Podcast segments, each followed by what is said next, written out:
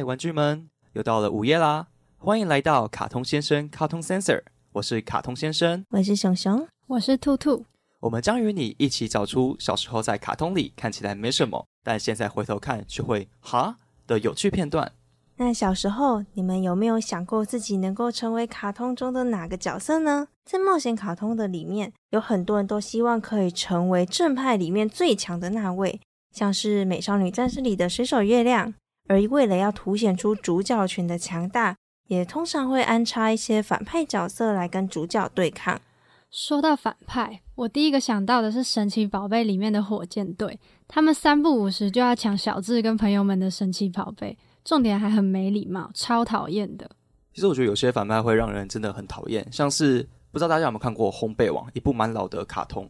我里面最讨厌的就是里面的雪川雪乃，就是女主角月乃的姐姐。我总觉得他的那暴风雪之手都是来自于他太冷血，他可以为了钱卖掉自己的家业，不然就是把河马的石板全部炸掉。还有他爷爷不认识胆小狗英雄的恶魔，不然每天都会叫他把石板还来。你模仿的很像诶。但很多时候啊，我觉得卡通里的反派角色好像没有想象中那么坏诶，像是美乐蒂里面的库洛米，长大后觉得他看起来也蛮可怜的，就因为他本来跟美乐蒂其实是很好的朋友，只是因为美乐蒂就一直冲康他，像是有一次啊，库洛米跌倒了，然后美乐蒂要就要帮他贴 OK 绷，就他一直贴一直贴，然后每一次都贴错，然后一直撕起来。就让库洛米他的伤口越来越严重，所以就是因为这样被冲康，库洛米才会讨厌美乐蒂的。他这样听起来真的超可怜的，而且我觉得他好冤枉哦。哎，而且其实啊，我觉得有些反派虽然是坏，但是就是超级让人着迷的。比如说《珍珠美人鱼》里面，其实比起海斗，我更喜欢凯特，因为凯特的人物塑造不仅比海斗更立体，我自己觉得啦。而且他对待下下属的方法也是让人家整个心花怒放。可以举个例子吗？心花怒放的部分，这个一时要我讲我也想不起来。但是他的人物造型就很好看，而且他的头发还是白色的，我真的超级喜欢白发角色。而且而且海斗就是没有什么特别吸引我的感觉啊，他感觉就是中央空调。尤其是看到第二季他跟米儿在那边纠缠不清那里，我真的越看越生气。所以其实。珍珠美人鱼后半段我真的都没有认真看，因为我真的被海斗气得要死，所以反而比起海斗，像凯特那样的反派，我其实更喜欢。那既然我们提到那么多的反派角色，那就让我们正式进入第一单元——二次元四非论吧。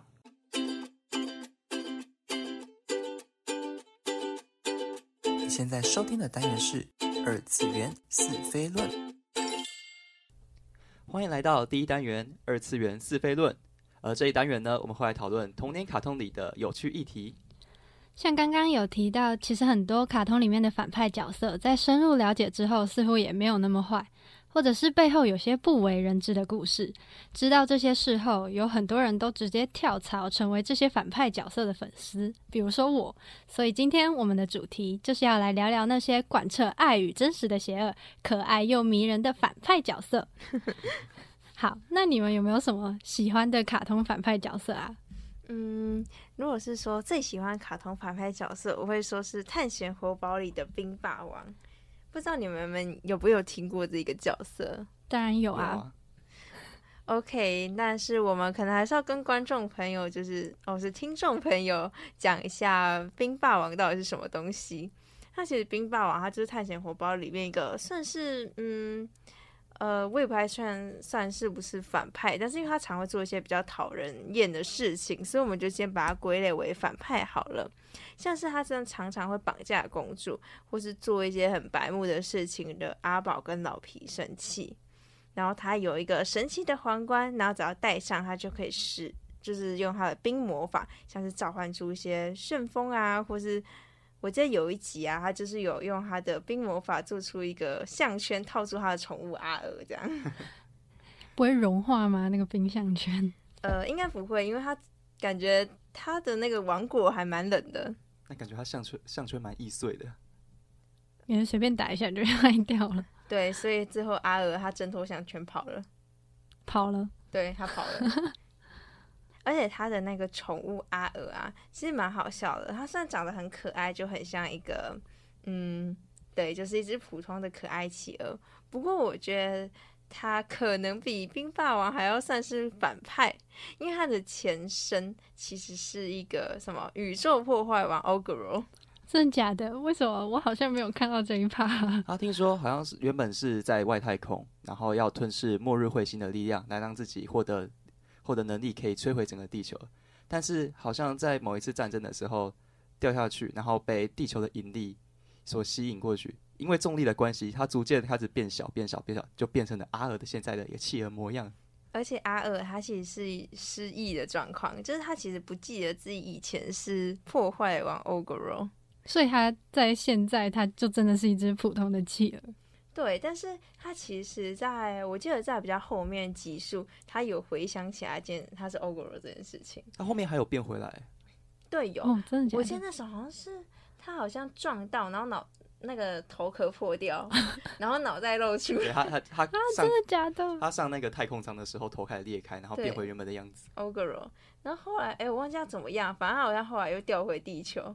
然后他又是受到什么大气层的重力影响，然后他又缩回了原本的阿尔，所以他最后是没有达成破坏世界的这个目的的。嗯，但是我觉得在探险红包里面也可以看到，其实阿尔啊，他的破坏力也是蛮强大的。就他虽然忘记自己以前是 Ogre，但是他有时候还是会做出一些蛮可怕的举动。比如说，像是好像有一次，我忘记他是拿到了什么恶魔之眼吧，好像是叫恶魔之眼，然后就是有做了很多的阿尔分身，然后他们就那个阿尔分身要到处去搞破坏，然后重点是阿尔有一个很奇怪的兴趣，就很喜欢打碎玻璃。哦，对对对对对。对，然后他差点把泡泡糖他的手位打碎，他的手位。就是那一个长得很像。那个扭扭糖果下来的那个，我不知道该怎么说。糖果人，薄荷管家不不是薄荷管家，是很大型的糖果机器的那个守卫。想起来了，象丸啊，那个好像叫象丸。象丸哦，因为它叫象丸哦。对，然后他也差点把人家打碎，所以其实他破坏力算是蛮强大的，感觉比冰霸王还要可怕。没错，他感觉比较像是冰霸王家里养的一只，很像。养猫就各种摔东西，他看到玻璃就会想丢。他超级喜欢摔玻璃的，哎，真的蛮像的。而且那个阿尔到最后还有生出一只猫来啊！就我忘记了，反正有一集就是阿尔怀孕，然后她生出了一只粉红色的猫，然后头上有爱心。他是跟谁生的？为什么企鹅会生出猫？难怪行为那么像猫。呃，我不知道他是不是去跟猫有一些不正当关系。反正最后阿尔就是生出了一只猫，超可怕。那这样讲，其实冰霸王感觉跟阿尔比起来，说不定他的破坏力还小一点。而且我觉得冰霸王本身其实还蛮悲情的，诶。嗯，怎么说？就是他其实原本就只是一个很普通的考古学家。就我不知道你们有没有看到过，就是他那顶皇冠的来源，其实是他是从一个码头的工人手中买的。然后他本来只是想说，他要回去跟他的未婚妻炫耀一下，然后逗他未婚妻开心而已。结果里面反而，就他不知道那顶皇冠他戴上之后，反而开始虽然让他有魔力，但是也让他开始失去理智。嗯，对，所以就是他其实要变成一个反，也不是说反派，就是他开始有的那些动作，其实很多好像都不是出自于他。本人内心的想法哦，原来是这样，所以那个反派根本就是那个戴顶皇冠而已。对，那个反那个那个皇冠才是操纵他的人，而且他好像是戴上皇冠，就是变得疯疯的，然后还失忆。对，我记得冰霸王好像跟那一个，就是你知道吸血鬼艾维尔，其实上有一段就是旧情。好像是他小，就是其实《探险活宝》它的背景故事是一个有点像是核子战争后的事件，然后他们的世界观叫做蘑菇战争。嗯，然后我觉得叫蘑菇战争很有可能就是因为核子爆发之后，就是会有个蕈菇状的烟，蘑菇云。对对对，蘑菇云，所以他们称为蘑菇战争。那在那个蘑菇战争之后，其实大部分人类都死了。然后就世界上啊，就是反正那个世界观就是阿宝一个人类，然后还有其他物种，就像是艾艾维尔，他就是吸血鬼嘛。那那时候候其实艾维尔还很小，然后他就是在那个世界里孤苦无依，然后就被冰霸王，就是以前的赛门捡到，嗯，嗯然后就是有照顾他一阵子。不过因为冰霸王也发现他的王冠就是逐渐让他失去理智，所以他就决定离开艾维尔。然后那时候就是他离开艾维尔的时候，他有送他一只呃泰迪熊，哦，然后他还有写一首歌给他，好像叫《Remember You》。天哪，那段看了之后，我真的鸡皮疙瘩。对啊，而且后来就是艾维尔就是跑回去找冰霸王，然后他很努力的想要唤起冰霸王的记忆，但是冰霸王就是没有印象。嗯，哦，而且在他变成冰霸王之前，就我之前有看到，我觉得那一段让我超揪心的，就是因为他开始知道他自己会慢慢的被幻觉侵蚀之后，就是他发现他自己的不管是身体还是心智都一点点被剥夺，所以他那时候最后想出的办法就只有靠着摄影机去记录他以人类身份想说的每一句话。我看到那一段的时候，真的超级想哭的，就是探险活宝的。世界观还有人物的角色塑造都比我想象中的还要深很多。嗯，那你们知道那个那个冰霸王家，它其实有一个书库吗？嗯就是有许有许多的那个书架，它书架上上面的书啊，基本上就是因为皇冠会让他的脑容量变小，他所记的事情就不多，他会选择把一些重要事情记在那本书上。哦，哦所以他书架上的书是他的日记本吗？算是他的日记，就算他的算他的大脑。大脑酷哦，就把他所有的事情都记下来。但是他后面有有一句讲话是我觉得蛮揪心，就是他因为脑容量变小，然后就开始写书，把一些嗯记忆、心海里面写在书里面。但是他写了这么多书，他永远记不得哪一本是重要的。哦，天哈，哪，好伤心哦。所以其实他的记忆都是在那些书里面的。对啊，那后来有谁有看到他的那一些书吗？好像印象中没有哎、但是没有，对啊，就是这样收藏着。那冰霸王自己会去翻开吗？我觉得他会翻开了忘记吧。对啊，忘记翻开应该也不知道那是他自己写哦，的。可他可以想说，哎、为什么我家有一个书架？对啊，为什么有这些书？这是我写的吗？这什么东西之类的？很有可能。对啊，就是刚刚好像前面有讲到冰霸王会绑架公主这一个点，但其实我觉得他绑架公主好像也不不是恶意的，好像是因为他就是之前他在赛门这个身份的时候，他有一个未婚妻叫贝蒂吧，嗯，然后大家都会称呼她为公主，所以我觉得这算是他爱贝蒂一种潜意识的行动。嗯一种执念吗？嗯，就是他想要他很想要找回他的未婚妻，但是他不嗯记得他未婚妻是谁，他只是依稀一直有这一个记忆。哦，可能是因为他一直都叫她公主，所以他就一直觉得那他未婚妻应该就是一个公主，嗯所以他就会一直绑架公主回来。嗯，嗯，所以他可能是为了要找到他未婚妻嘛。嗯，找到属于他自己的公主。天啊，其实有一点浪漫诶，虽然感觉 虽然行为不是特别妥当，对，但是绑架别人。对，但是是浪漫的故事，很嗯悲情的感觉。那到最后，那一个冰霸王有找到他的公主吗？好像没有哎、哎、好像有那个贝蒂有来过，是未来的贝蒂还是真的贝蒂？好像是叫这样是叫魔法贝蒂，所以贝蒂是有回来找冰霸王的吗？这个就要大家再回去看一下《探险火宝》，我们才能知道喽。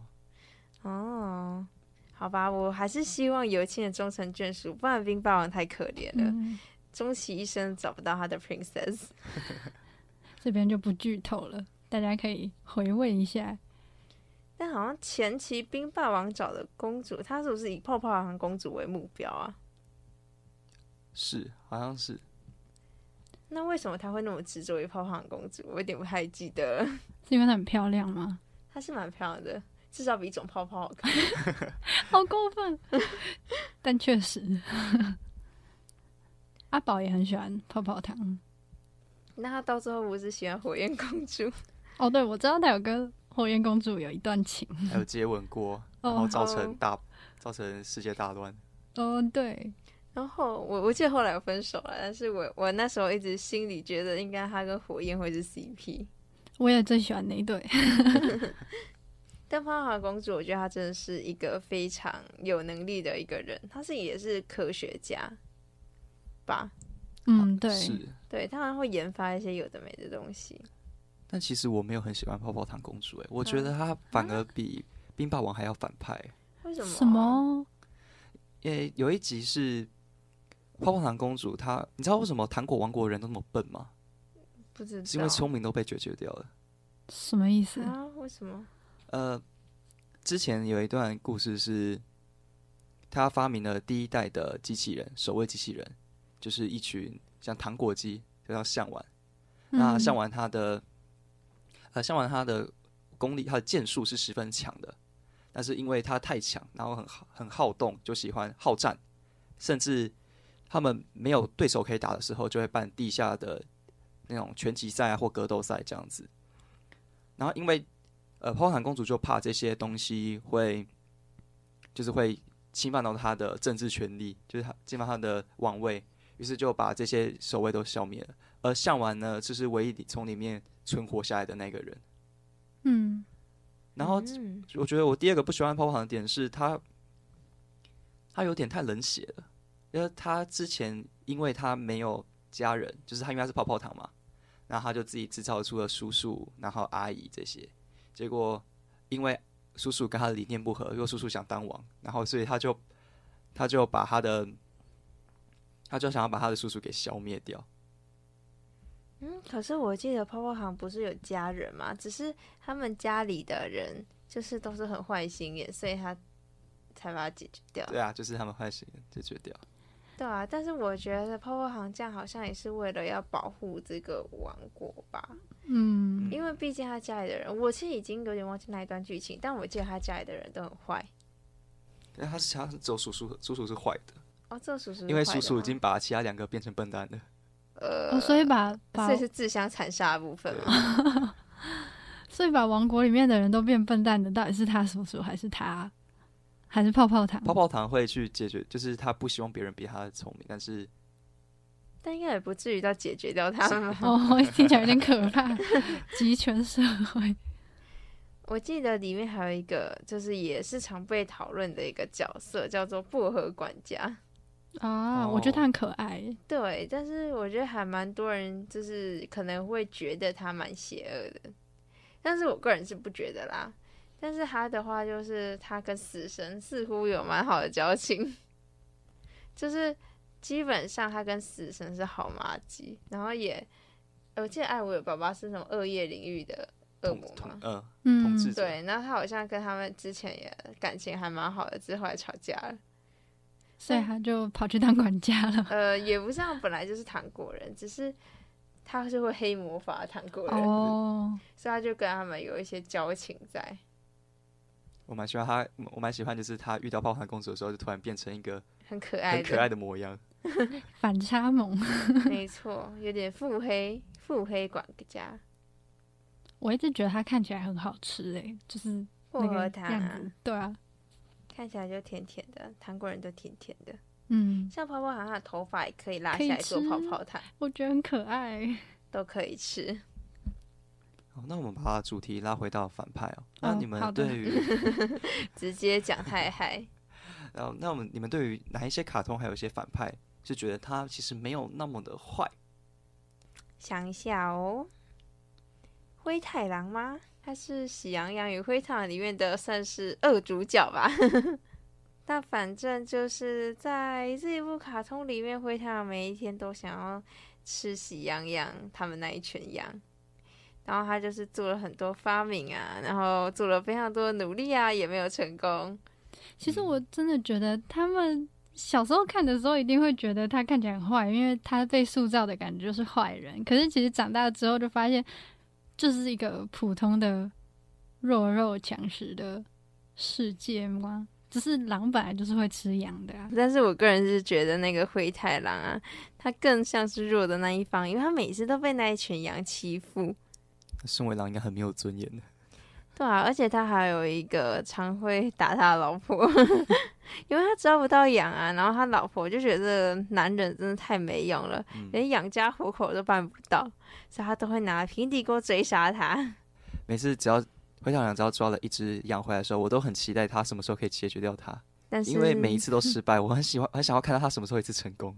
呃，其实我也是，而且啊，我觉得灰太狼其实还蛮可怜的，一直都没有吃到羊，好像要让他成功一次。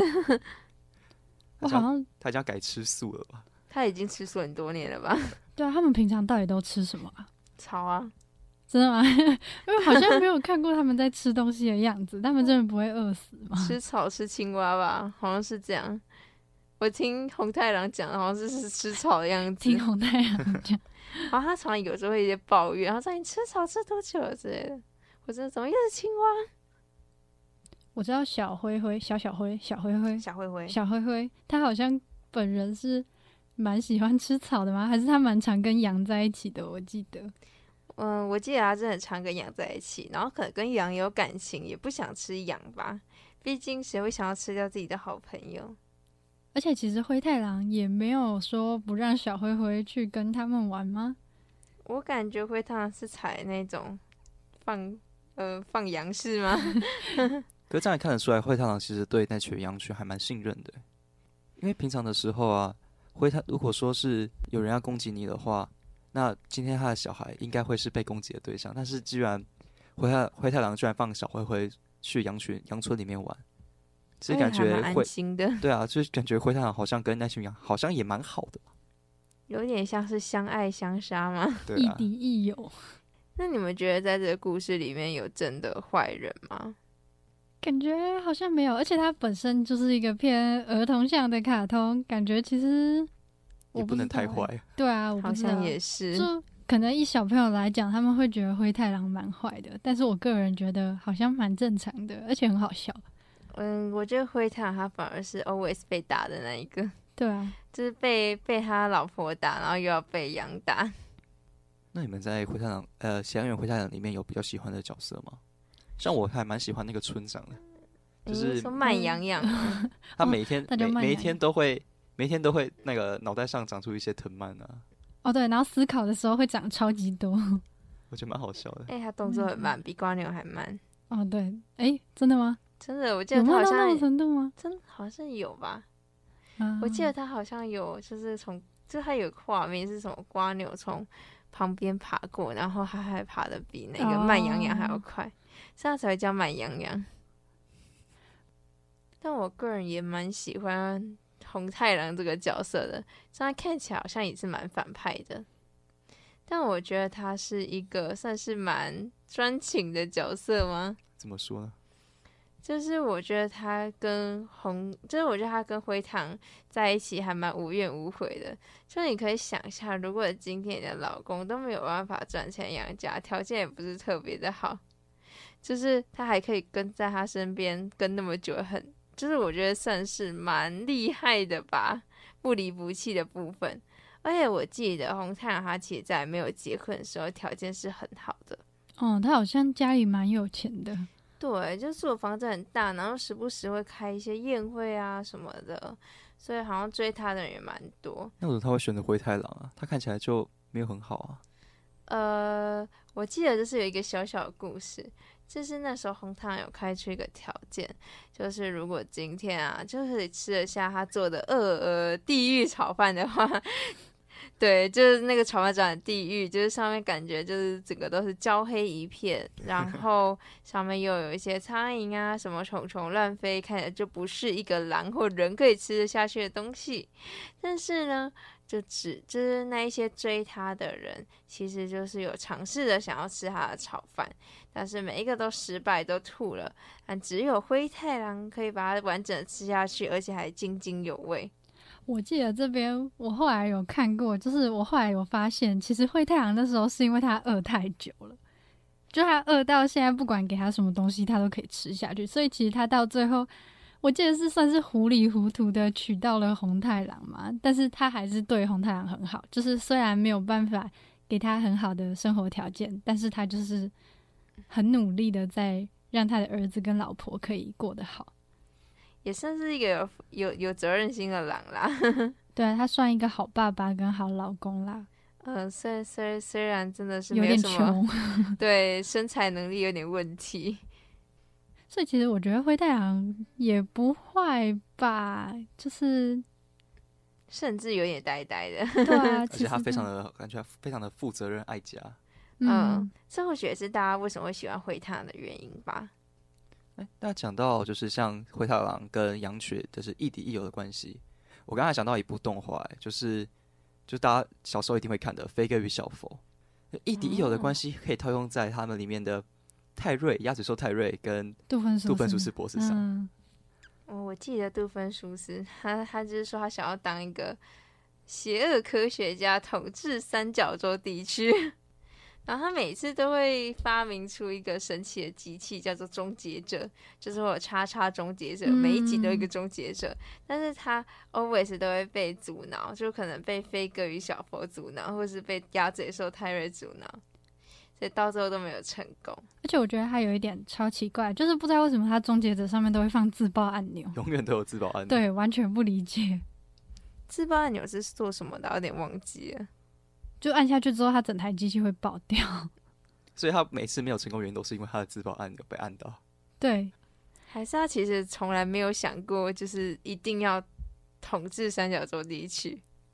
但是他最后他是最后的良心在那边，就在他的自爆按钮上。有可能，或者是他只是说说仔，其实也没有特别想要统治。那有点像是只是对这社会有点小小的打抱不平。像他之前好像遇到了，就是看穿那种三明治装的，打哎、穿那种广告的三明治装嗯的那种人啊，在外路上他就看起来，然后就很不喜欢而已。于是他就发明了一个终结者，只是要把穿着三明治装的人的衣服吸掉，就只是这样子。这是他的邪恶计划。我记得还有一个邪恶计划是，他好像是创造出一个终结者，是为只为了让他帮他排队而已吧？哦，对，他分说排队分身分身终结者。哦，那超废的欸。其实他有的东西感觉放到现在也不错啦。我觉得我蛮需要排队终结者的，我我我好不喜欢排队哦。我也是。其实如果他放到现代，搞不好会是一个伟大的发明家嘛。对啊，他不是邪恶科学家了吧？但是他到底为什么那时候会想统治三角洲地区啊？他好像一开始不是想先统治三角洲地区，而是他想要统治全世界。那他想要统治全世界的原因是什么？怎么那么无聊？他那时候 他想要当一个坏人，然后他讲说我也想要统治整个整全世界。那时候他的女朋友好像是小佛的妈妈，嗯哼，还有这一段真的假的？为什么我不知道这他说他？是小佛的妈妈，然后他那时候跟他是情侣关系，小他就跟他他就跟小佛妈妈讲说，我想要统治全世界，但是小佛妈妈就讲说，统治全世界也太难了吧。那先从三洲地区开始好了。于是他的目标就永远放在统治三洲地区。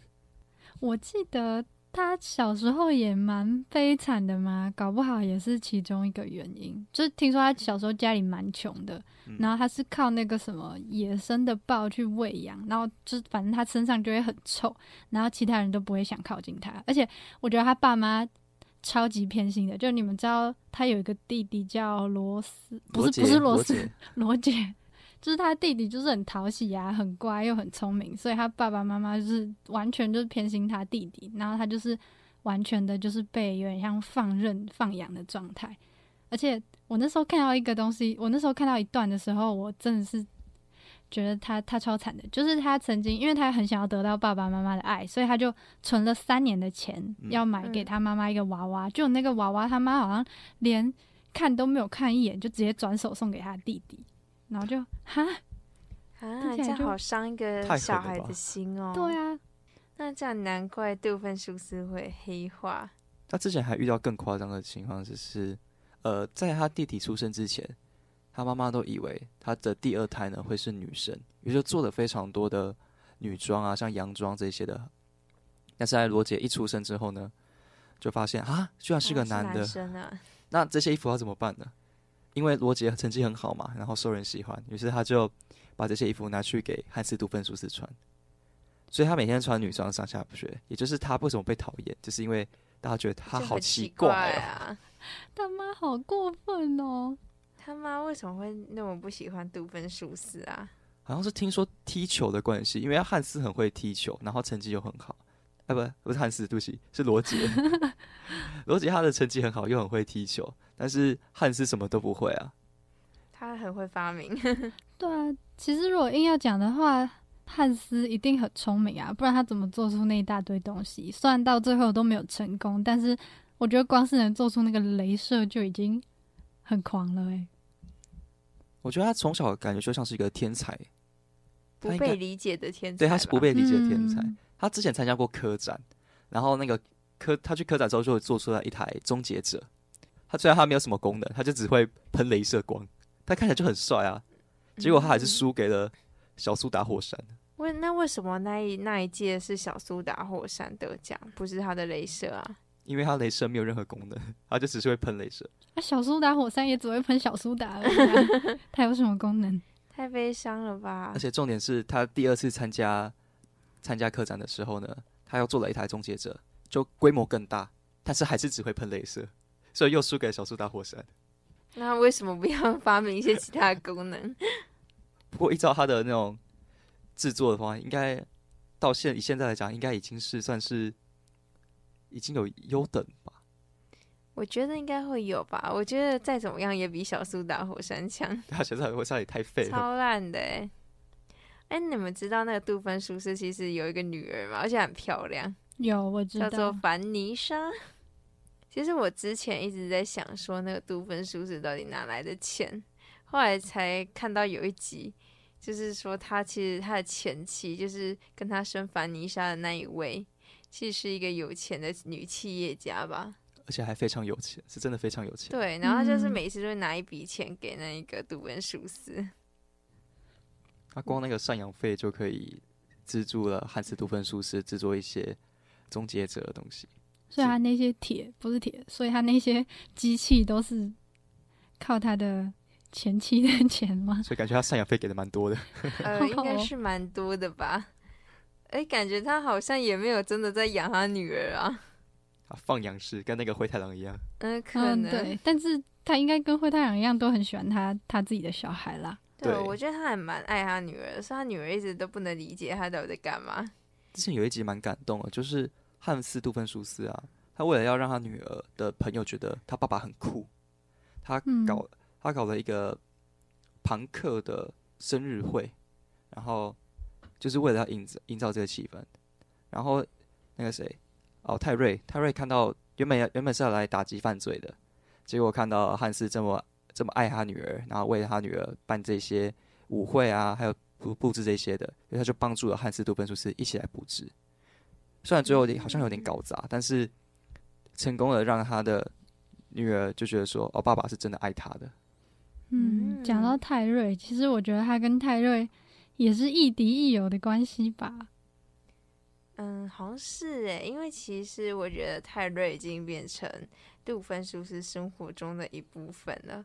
就是今天无论怎么样，他也是希望泰瑞可以陪在他身边。就是我那时候看到，这个其实到后面，像是呃，杜芬是不是其实已经放弃要统治三角洲，也没有再做什么终结者了，嗯，但是他还是很希望泰瑞可以过来陪他。之前还有一集就是他什么都没做，但是看到鸭子鸭嘴兽泰瑞就说：“拜托你来阻止我啊，像以前那样子啊。哦，虽然也不知道能阻止什么。我超喜欢看，就是他每次不是杜芬舒斯每次不是就是会准备一个陷阱，”嗯，然后泰瑞进去的时候，有时候都会被抓到。其实我觉得泰瑞搞不好其实马上就能逃脱，但他就是想要看杜芬舒斯在那边演，我觉得蛮有趣的。的确是这样。但是他们上次呃之前有他之前有一集就是圣诞节的特别篇，然后他们好到还会交换礼物，你们有看过吗？呃，我我不记得那一集，但他们交换了什么啊？蛮好奇的。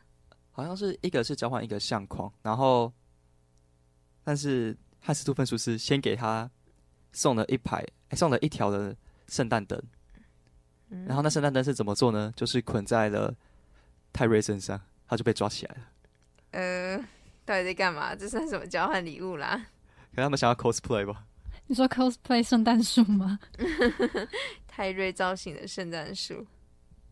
好啦他们相爱相杀，我们常人不能理解，但这可能是他们表达爱的方式。他们之间是有爱的。其实我觉得杜芬舒斯感觉真的不坏吧？可能也是因为是卡通吗？反正我觉得他其实不算坏，反而有点蛮天真的诶。嗯，其实我觉得杜芬舒斯从本质上来看就是一个缺爱的小孩吧。他可能希望透过做出这些事情来博得其他人的关注，像是他小时候或许做那些事情是为了爸妈的关注，但他长大后。做这些事情，感觉是为了博得他最好的朋友泰瑞的关注。对啊，感觉就有点像是求表扬的小孩吗？你看，你看，我又做了一个新的东西给你看。嗯，所以其实他也说不上是坏人啊。我觉得真的坏的可能是他的弟弟罗杰吧。哦，其实我也比起汉斯，我觉得罗杰更让我觉得他很感觉，如果一般看到自己的。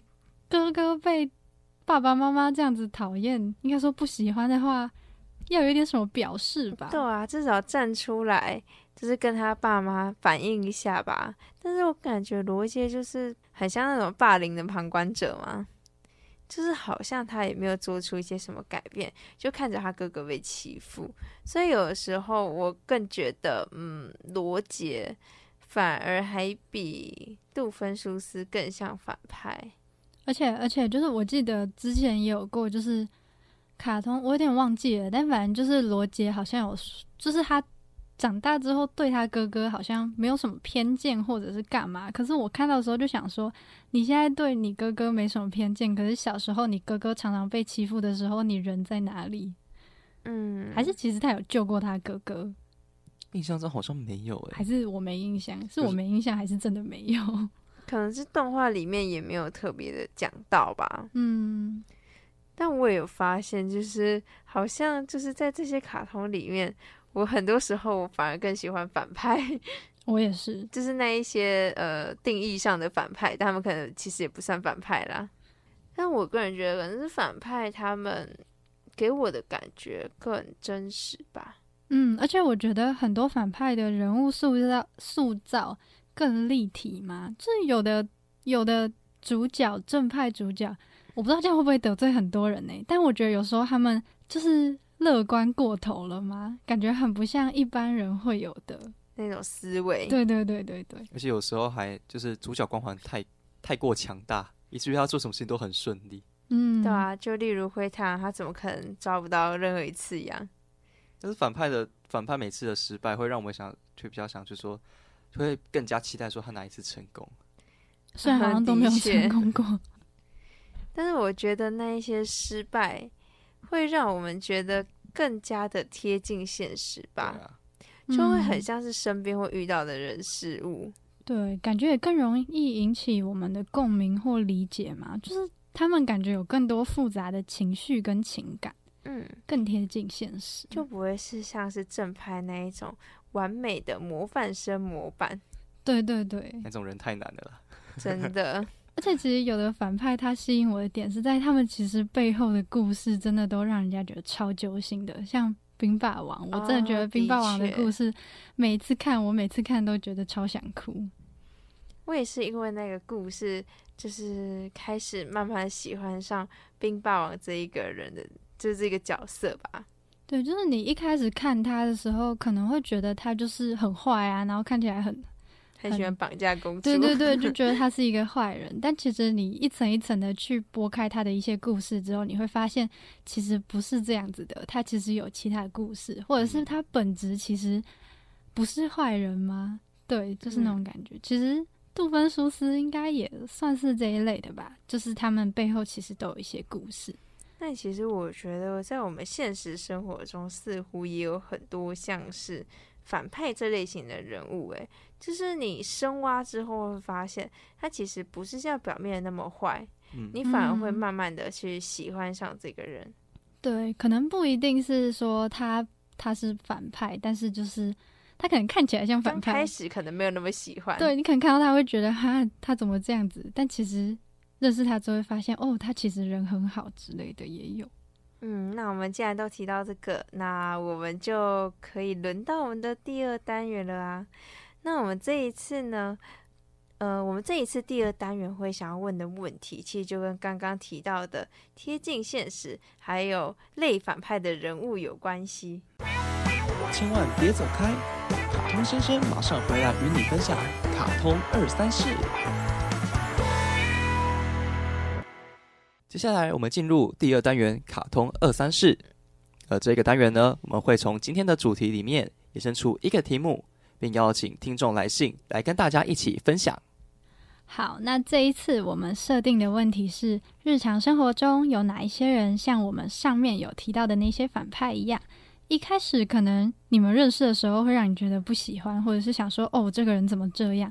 但了解后发现他其实也没有那么坏，或者是你其实发现哦，他其实很讨人喜欢之类的。那今天呢，我们很开心的收到了几封听众来信，分享他们对于这个问题的看法。那现在就来翻看我们的第一封信，它是来自听众 Shelly 的。他说他遇到的人呢，就遇到过像那种讲话很直接、不修边幅的人。那他在讲话没有修饰的时候，可能会听起来很有攻击性，所以跟他不熟的时候，就会有点难以接受他讲的一些话、语气或内容。但是在相处过后，就会发现他们通常都只是心直口快，但并没有恶意。像是他之前有那一种一起合作的组员，说话非常的直接，所以一开始听起来会觉得他们是在针对自己，就是因为他可能会常常对他的言论表达质疑或是提问，但是相处久了就会发现他们通常都只是对事不对人而已。嗯，那遇到这种人的话，你们会有哪一些想法？我的话，一开始我会觉得说。他们讲话怎么那么直接？可是其实随着开始有很多报告，还有分组啊，就是我觉得这种人才是最好相处的。因为有的人有时候太过于委婉的话，效率会变蛮低的。然后反而是这种直接讲出来的，我反而会更知道自己该做什么。对啊，这种人通常会比较快点出事情的问题。然后如果太过委婉的话，常常会模糊焦点啊，或找不到找到这些问题，然后反而会让整体的效率变得非常非常的慢。没错，但是我反而我跟你们持不太一样的看法，就是我个人是会比较喜欢讲话，呃，算直接，但是也不要是不修边幅的那一种，呃，知道怎么解释呢？就是他是有直接点出问题点，但是你听起来你会觉得是舒服的，就是他是很直接在给建议，但是不是在骂人。像我其实我也没有办法接受直接说哦，你简报做的超烂这样子的。他可以提出建设性的，对，就是不是单纯的批评这样。嗯，那我可能会觉得这种人相处起来会比较好一点，不然，嗯，应该也没有人喜欢，就是常常就是被念之类的。嗯。如果他不是不修边幅，就是他只是讲话很直接，可能一开始真的会让人家觉得有点不舒服。可是其实你真的了解他之后，就会发现他其实只是想要让整个团队变好，或者是以朋友相处来讲的话，我觉得讲话直接一点是好事。嗯嗯，总是比就是表面说一句，然后背后说一句这样好。塑料姐妹花 之类的，有一点像是。那种这种这种心直口快的人，你们身边有这种人吗？嗯，我觉得我身边比较少哎，可能大家上了大学之后就比较会那种说话的艺术吧，社会化说话的艺术。对，好像真的比较少遇到会直接点出来的人啊，可能教授吧。我这样是会得罪人，等下这一段。但是我觉得教授还好，我觉得嗯，该怎么说？我遇到的教授，感觉讲话也。不会很伤人嘛？嗯，我他们的呃讲话也都很没有艺术的。嗯，好，这边我就做一个保留吧。你是有遇到一些教授讲话很直接的？嗯，是好的，是好的，直接就是跟我们讲的一样，就是心直口快而已。希望我们变得好。嗯，了解。我之前在团队里面也有遇过，就是像这种心直口快的人啊。就是学长姐，嗯啊，那时候我们在练习，就是在练习飞盘。那因为学长姐希望我们能够更快进入状况，通常会比较直接，然后直接点出我们的问题。就是当下的感觉其实都不会太好了，但是之后你会发现是学长姐是真的很专注在比赛，他是希望我们赶快去进入状况，然后用激将法的方式让我们赶快变得更好啊。嗯，所以有时候觉得，有时候遇到心直口快的人不舒服，但是仔细想想就会觉得说，他们其实讲东西都是好的，只是讲话快了些而已。但我说到社团啊，我其实觉得蛮多社团的学长姐，他们其实会故意塑造出一种很有威严的形象。扮黑脸的，对对，对，就是扮黑脸。因为其实，嗯，我之前有问过我一个热舞社的朋友，就是他们好像在管教校园的学弟妹的时候，都会故意比较凶一点。但他说他其实平常也不是这种人，但是当到那个职位，他其实是可以理解，就是这这种做法的。因为如果他今天没有，嗯，就是严肃一点，板起脸来，然后讲话直接一点的话，那就很有可能会不让，应该是说很难让下面的学弟妹听他们的话。我知道，像那个低头闭眼，虽然我不是五色的，但是我很常听到这个 低头闭眼的部分。没错，所以啊，这边总结一下哦，遇到心直口快的，我觉得还是要在对的时机、对的地点，然后让人家可以比较接受的方法，还心直快还是比较好的方法。好，嗯谢谢你把我们拉回来。谢谢我们卡通先生的总结。那我这里也补充一下，我个人觉得心直口快的话，要讲的是有道理的。对，要还有道理，嗯对，还有道理。就是不要是单纯的谩骂，就是你至少要讲出一点理由或者有建设性的话来吧。那我觉得才是好的心直口快。就我个人觉得，鲁莽跟心直口快是两件事情。嗯，对，我不知道。那我们现在就来到我们第二封信吧。那现在我们请我们的兔兔来帮我们念好了。OK，第二封信是来自我们的听众 Jimmy，他说今年暑假他到，呃，这个公司可以讲出来吗？嗯、还是没关系，就某某杂志实习，嗯在面试时，他跟他的主管第一次见面，当初对他主管的第一印象是严格跟冷漠，所以即使他一直很有礼貌的保持微笑，但他依旧是维持那种，就是他主管还是维持平淡的口吻。所以当初我们这位听众居米就非常的紧张跟担心，想说如果他真的有录取了，他要每天都跟这样子的主管相处，感觉会有点困难。而且因为他本人就是都会开开心心的，还常常讲一些冷笑话。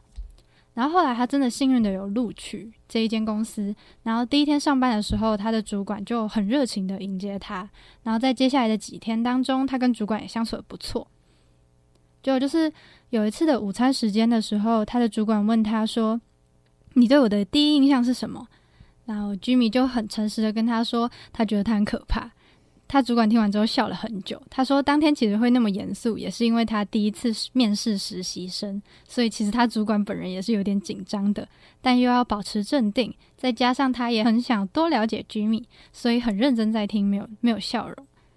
所以其实一切都是居米脑补太多，以为他的主管可能会不喜欢他之类的。其实我觉得这个跟上面我们提到的扮黑脸蛮像的。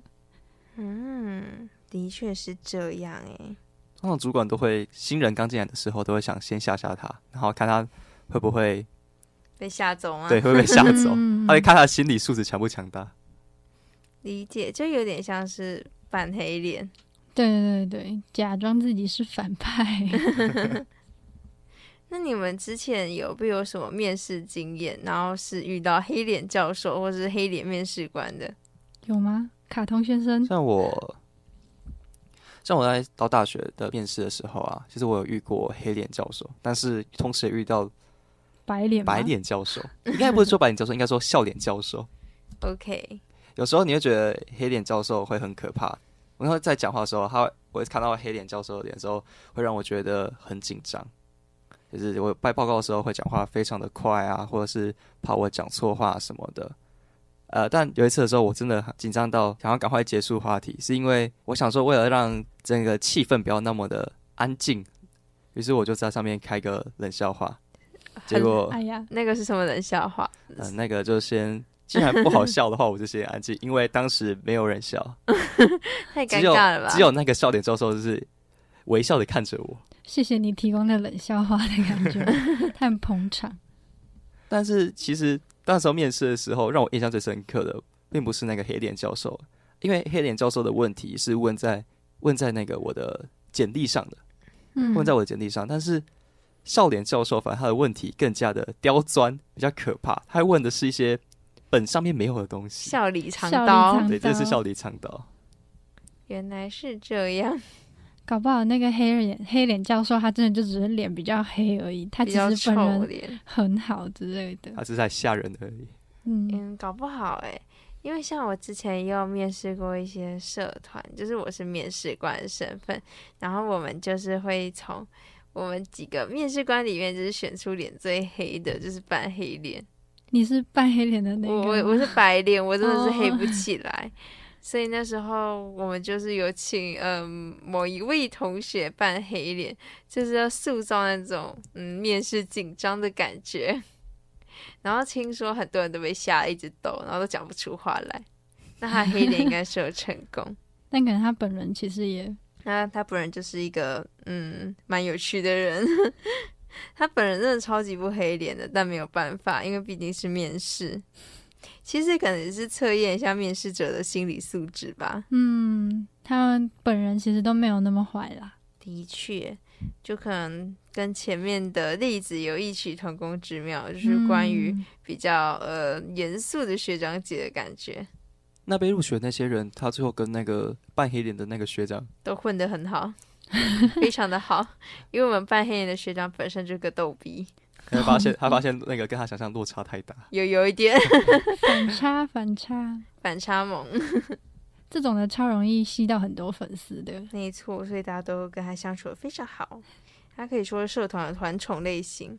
人气王，没错，那我们现在就来看一下我们的最后一封信，它是来自于 Judy 的。他说他安亲班有一位老师呢，她是长卷发，眼睛非常的大，然后他嗯听起来应该是个美女啦，但是因为他觉得那个老师看着他们的时候，都觉得自己像是一个被盯上的猎物，超级怕被叫到名字的。所以他们都说他很像童话故事里的老巫婆，加上嗓门很大，所以他就是整个安静班里就最怕这个人。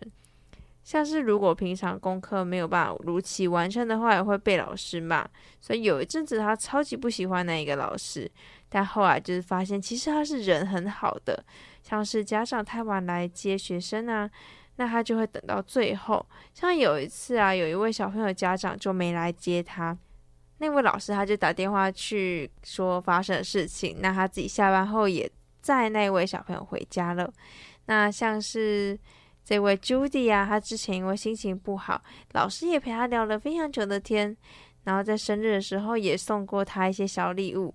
那时候她才知道，老师其实并不是想要凶他们，只是希望他们可以好好的完成该做的事情。所以她觉得那一位老师就像是一位很严厉但又很温柔的妈妈。其实我一开始听到的时候，就是看到第一句，我以为是什么像乐佩的那个妈妈一样巫婆的大反派，但其实不是，他是好人的那种感觉。对啊，这可能也是很像反派的那种感觉吧，就是看起来很凶，但是其实心很温柔啊。那叫什么？刀子嘴豆腐心 对对对，其实可能很多老师都是这样的吧。嗯，应该大部分的老师都是，就是你觉得可能你之以前会觉得他很凶，或者是他管太多，但其实长大之后就会超感谢那些老师的。嗯，的确是这样。那你们有遇过这种老师吗？嗯，我有遇过哎，嗯，那我分享一下这位老国中的。时候啊，因为我们老师他是一个蛮对成绩要求嘛，应该这么嗯说。虽然我们才国中，但是嗯，他就会想说，你应该要把你的成绩冲起来。那成绩这东西也关乎你的生活习惯，所以他就觉得，嗯，生活习惯我们必须来改善一下的。他就从我们的生，善？他从我们的生活每一天呢、都会要检查，然后或者是带什么东西都要检查一遍啊。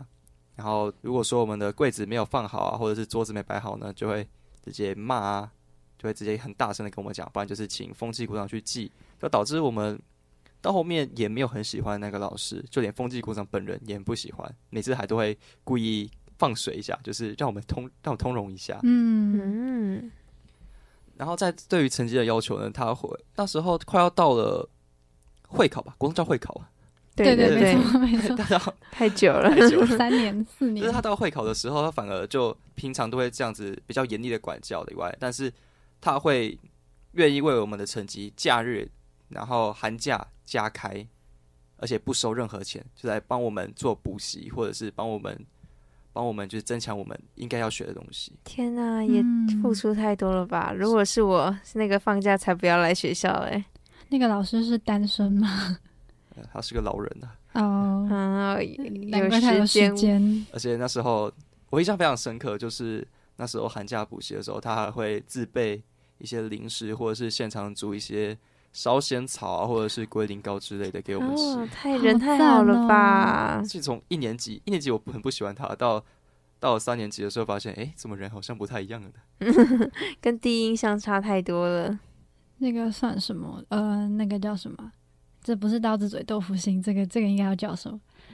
嗯、好，我不知道怎么讲，反正我也好想遇到这种老师。日久见人心吗？我好像没有遇过这种老师，但我觉得这种老师很棒，就是，嗯，虽然他严格，但是他是对你们好，而且偶尔会露出一些很温柔的一面吗？嗯，我也蛮喜欢这种老师的。哦，好啦，其实我国小的时候，我不确定这样子算不算也是对我们好，但就是我小时候是一个很常迟到的人，然后我们班那时候就是如果迟到了的话，就要罚抄课文，然后我那时候至少抄了十几篇课文，我那时候就很怨恨那个老师啊，为什么都要叫我们抄课文？那你成绩有变比较好吗？对啊，我国文有有，我国文成绩在班上一直都是拿前三名的。都是你自己的问题吧？对，没错，是我自己的问题。但我那时候就想说，干嘛抄课文啊？就就让它过去就好了嘛。嗯，但是基本上，他抄课文这件事情，反而对我是蛮有帮助的啦。那对迟到有改善吗？有啊，我国中全勤诶、我就没有再迟到过了。那是因为那老师的原因吗？可能抄课文抄怕了吧，就是开始就会固定知道哦，我一定要好好起床这样。那听起来是好的结果。没错，也算是多亏那位老师了。好，所以其实日常生活中好像也是有一些人是，与其说他们是反派，比较像是说我们在深入了解这个人之前，我们一开始可能会对某一些人有一些偏刻板印象吗？或者是披着反派外衣的正派，嗯，但就是也是一些你深入了解过后，会发现他们其实也是有故事，或者是他们不是这样子的人。